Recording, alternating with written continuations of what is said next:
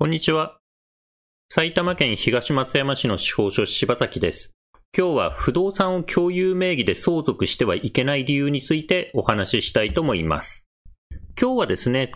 次のようなお話をしていきます。まずは、不動産を共有名義にしてはいけない理由ですね。まあ、どういった理由なのか。基本的にはですね、不動産をですね、共有で取得してしまうとですね、不動産を売るときに共有者全員の協力がないと売れない。こういった問題があります。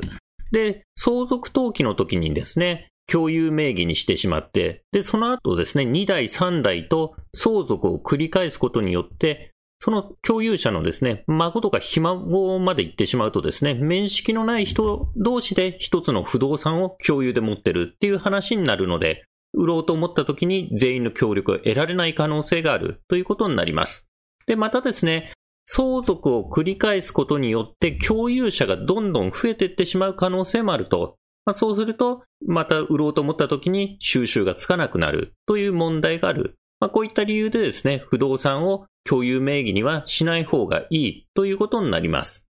また、相続登記の時に誰名義にするかなんですけども、例えばお父さんが亡くなってですね、そこの自宅不動産にお母さん、まあ、配偶者、お父さんの妻ですね。お子供からすればお母さんが住んでる時に不動産をですね、子供の名義にしてしまった場合、子供の住んでないですね、子供名義に相続登記してしまった場合のリスクについてどういったリスクがあるのかお話ししたいと思います。あとは、不動産に住んでる人名義にですね、その家に住んでる人名義に不動産の名義をしとけばですね、もし売った時にですね、マイホームを売った時3000万控除の特例ってのがありますので、これについても簡単に解説していきたいと思います。また、相続税の申告が必要なケースでは、分け方によって相続税の額が変わる可能性があるので、税理士さんに相談した方がいい。こういったお話もしていきたいと思います。ちなみにですね、このチャンネルでは、シニア世代とそのご家族に向けてですね、相続とか遺言の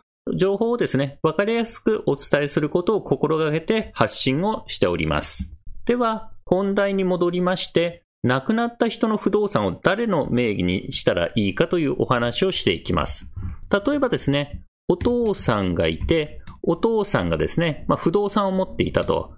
まあ、土地と建物を持っていてですね、そのお父さんの家族構成としては妻がいると、妻と二人の子供、長男と長女。二人の子供がいたとします。で、そこでですね、お父さんが亡くなってですね、そのお父さんの不動産を長男と長女の共有名義で相続登記を入れたとすると、まあ、二人でですね、一つの不動産を二分の一ずつ共有で取得したとすると、どういった問題が将来起きるでしょうか？まずですね、不動産を売るには共有者全員の協力が必要になります。例えばですね、この長男と長女が一つの不動産を二分の一ずつですね、権利を持っていたとしてもですね、例えば長女の二分の一だけを誰かに売れるかというとですね、この長女の権利2分の1をですね、第三者の飼い主が買ったとしてもですね、ここ長男が2分の1持ってますから、長女の持ち分2分の1を買ったとしても、まあ、基本的にその飼い主さんはこの不動産の使い道がないという話になります。なので、基本的にはですね、共有持ち分の一部をですね、買う飼い主さんっていうのは、まあ、ほぼいないんですね。あの、特殊な業者を除いてはですね、持ち分を買う飼い主さんっていうのはいないと。なので普通はですね、不動産を売るときはですね、共有者全員が協力して売るという話になります。なので、このケースでは、長男と長女が協力して二人ともに売り主さんとしてですね、不動産を売る。こういうことになります。で、そうするとですね、すぐ売ればいいんですけども、不動産をですね、売らないうちにですね、長男もしくは長女のですね、相続がどんどん起こっていくとどうなるのか。例えばですね、長男が亡くなって、長男の子供がじゃあ長男の2分の1を相続したと。そして子供も亡くなって、長男の孫まで不動産の名義が移って、で、さらに相続が起こって、ひ孫まで行ったとすると、で、長女の方も同じくですね、子供、孫、ひ孫と、この共有持ち分が受け継がれていった場合ですね、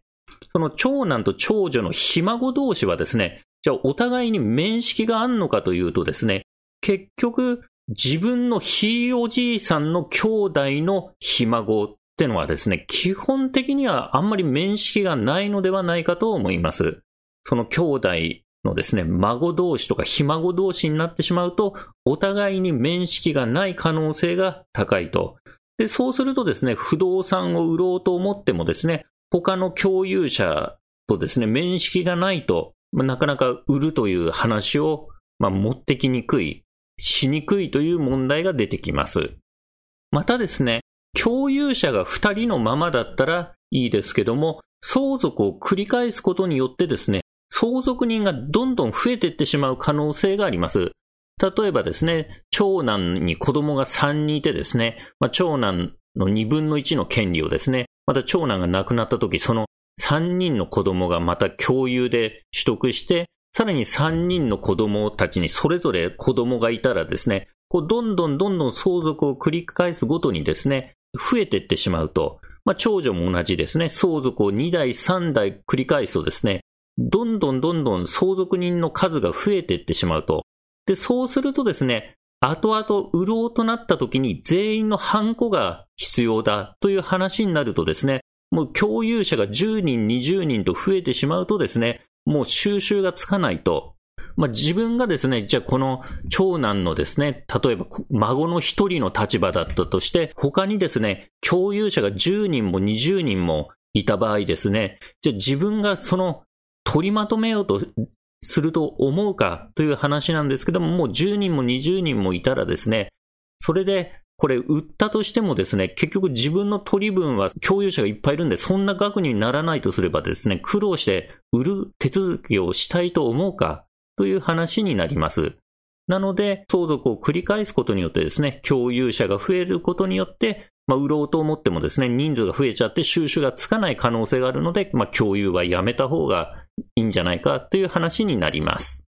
なのでですね、この共有名義の相続登記の話をまとめるとですね、ある程度の期間で不動産を売却するのでなければですね、共有名義で不動産の相続登記をするのは避けた方がいいということになります。不動産は基本的には単独名義にすべきです。まあ、お父さんが亡くなってですね、まあ子供二人の共有名義にしたとして、すぐ売ってしまう。ある程度の期間で売ってしまうんであれば、まあ問題ないんですけど、まあそのまま2代3代相続を繰り返すとですね、まあ収集がつかなくなるので、そのお子さんたちが存命中に売るんじゃなければですね、基本的には単独名義にしといた方が望ましいということになります。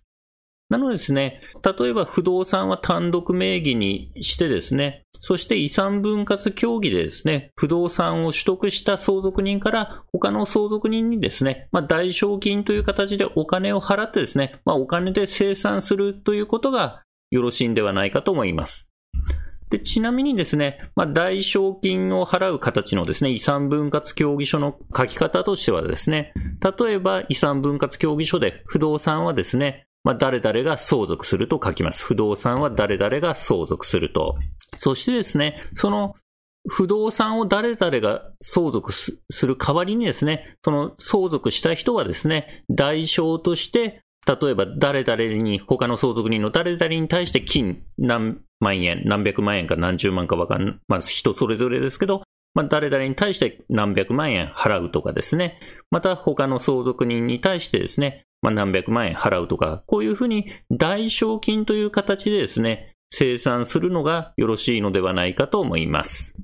では次ですね、お父さんが亡くなった時ですね、お父さんが所有してた自宅不動産にですね、まあ、お父さんの妻、子供からすればお母さんが住んでいて、そして、まあ、子供、二人の間に子供が二人いたとします。で、この家をですね、お父さん、お母さんが住んでる家をですね、まあお母さん名義に相続登記してもですね、またお母さんが亡くなったらまた相続登記するようだから、じゃあお父さんが亡くなったからその不動産はそこ住んでないけど子供名義、例えば長男名義にしてしまおう。こういった時にですね、どういったリスクが考えられるでしょうか。お父さん名義のな不動産をですね、子供、長男名義に相続登記すると。こういった時のリスクを考えたいと思います。で、万が一ですね、じゃあ、この不動産を子供の名義にしてですね、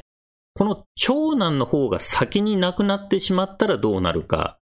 つまり、お母さんより先にですね、長男が先に亡くなった場合、この不動産ですね、長男名義にしとくとですね、長男が亡くなると長男の配偶者、妻とかですね、まあ、長男の子供が相続人となります。長男の相続人に行ってしまうということになります。そうすると、お母さんがこの家に住んでるのに、不動産の名義は長男の妻か子供に行ってしまうということで、まあ、場合によってはお母さんの立場が弱くなってしまう。こういった問題があります。まあ、こういったリスクがあるということになります。あとはですね、これ不動産をですね、住んでる人の名義にするとですね、その後、売った時に税金上の特例が使える可能性があります。これ通常考えるとですね、不動産を売った場合ですね、売買代金から取得費などを引いた額に対してですね、保有の期間によって20%から39%、まあ、約20%から39%の譲渡所得税や住民税がかかります。5年以上保有してた場合は20%っていう話なんですけども、で、例えばですね、1000万円で不動産を売ったとしてですね、その不動産を買った値段がわかんないとですね、売った値段のから5%を引いた額に対しての、まあ、20%の譲渡所得税と住民税がかかるっていう話になります。そうすると、買った値段がわかんないと1000万で不動産を売ったとしたらですね、まあ、190万円譲渡所得税、住民税がかかるという計算になるんですね。で、これをですね、マイホームを売ったときはですね、譲渡所得から最高3000万まで控除できる特例があります。ということは、1000万で売ったとしたらですね、マイホームの場合はですね、まあ、そう、3000万引けるから、1000万から3000万引くともうなくなっちゃうと、そそれに20%かけてもですね、結局、譲渡所得税が発生しないっていう話になるんで、あの、マイホームを売った時はですね、この3000万控除っていうのが使えると、翌年の譲渡所得税がですね、非常に下がったりですね、まあ、ゼロになったりする可能性があるということになります。で、まあ、実際使えるかどうか税理士さんとかですね、あの、税務署に確認してもらいたいんですけども、この住んでる人名義にですね、まあ、相続登記をした方がですね、その人がその後、生前にですね、不動産を売った場合は、この3000万控除の特例が使える可能性が高まるという点にも、えー、気をつけて、まあ、誰名義にするか考えた方がよろしいのではないかと思います。で、じゃあ今度、さっきの事例で、不動産、自宅不動産ですね。お父さん名義の自宅不動産でお父さんが亡くなった時に、今度その配偶者の、まあ、子供からすれば、お母さん名義に相続登記した時のリスクは何かということを考えてみたいんですけども、この不動産をお母さん名義にした時にですね、お母さんが認知症になると、不動産を売れなくなるという問題が出てきます。お母さん名義に相続登記をしまして、で、その後ですね、まあ、お母さんがそこ住まなくなったから、じゃあ家売ろうかと思ってもですね、お母さんが認知症になってたら不動産売ることができません。で、どうしても売るって場合はですね、お母さんに青年後見人をつけて、まあ、青年後見人から売るとかですね、もしくはお母さんの判断能力がしっかりしてるうちに家族信託ってのを組んでおけば、まあ、家族信託で決めた、決めといた人が売却手続きできるんですけども、そういったことをしてないとですね、お母さんが認知症になると不動産売れないという話になります。まあ、売るには後見人をつけるということになります。え家族信託についてはですね、あの別の動画で解説してますので、まあそういった家族信託の動画も参考にしてください。あとは、誰名義にするか、亡くなった人の不動産を誰名義にするかについて、相続税の申告が必要な場合はですね、分け方を税理士さんに相談した方がいいという話になります。それで、相続税のですね、基礎控除額ってのがあって、計算の仕方はですね、法定相続人の数かける600万足す3000万が基礎控除額なんですね。そうすると、亡くなった人に相続人が1人いた場合は、控除額は3600万なんで、まあ、亡くなった人の財産ですね、遺産とかですね、遺産に準じる財産がですね、3600万を超えてる場合はですね、相続税の申告が必要になると。で、相続人2人の場合は4200万超えてる場合がです。で、相続人が3人の時は4800万。まあ、こういった基礎控除額をですね、超えてる場合は相続税の申告が必要になって、まあ、相続税を納めるようであれば、その相続税も払うっていう話になるんですけども、これ基礎控除額をですね、相続税申告が必要な場合は、財産の分け方によってですね、相続税の額が変わる可能性がありますので、この相続税の基礎控除額を超えている場合はですね、税理士さんに相談して分け方を決めた方がよろしいかと思います。なので、まあ、相続税申告が必要な場合は、分け方を税理士さんに相談するということですね。では、まとめとしましてですね、まず不動産を共有名義にしてはいけない理由としては、不動産を売るときにはですね、共有者全員の協力が必要になります。そして、その後ですね、売らないで相続を繰り返した場合、孫ひ孫とですね、こう面識のない人同士で一つの不動産を共有しているという話になってしまって、さらに売りづらくなると。そしてまた、相続を繰り返すことによって相続人がバーッと増えてしまうとですね、もう一つの不動産を10人、20人で共有してるっていう話になるので、まあ売ろうと思ってもですね、意思統一とか、まあ連絡がつかなかったり、売却が困難になるということになります。あとは、お父さんが亡くなってですね、で、その不動産にお母さんが住んでるんだけど、子供名義に相続登記してしまった時のリスクとしては、子供が先に亡くなるとですね、子供の相続人に不動産が行ってしまうという問題があります。あとは、住んでる人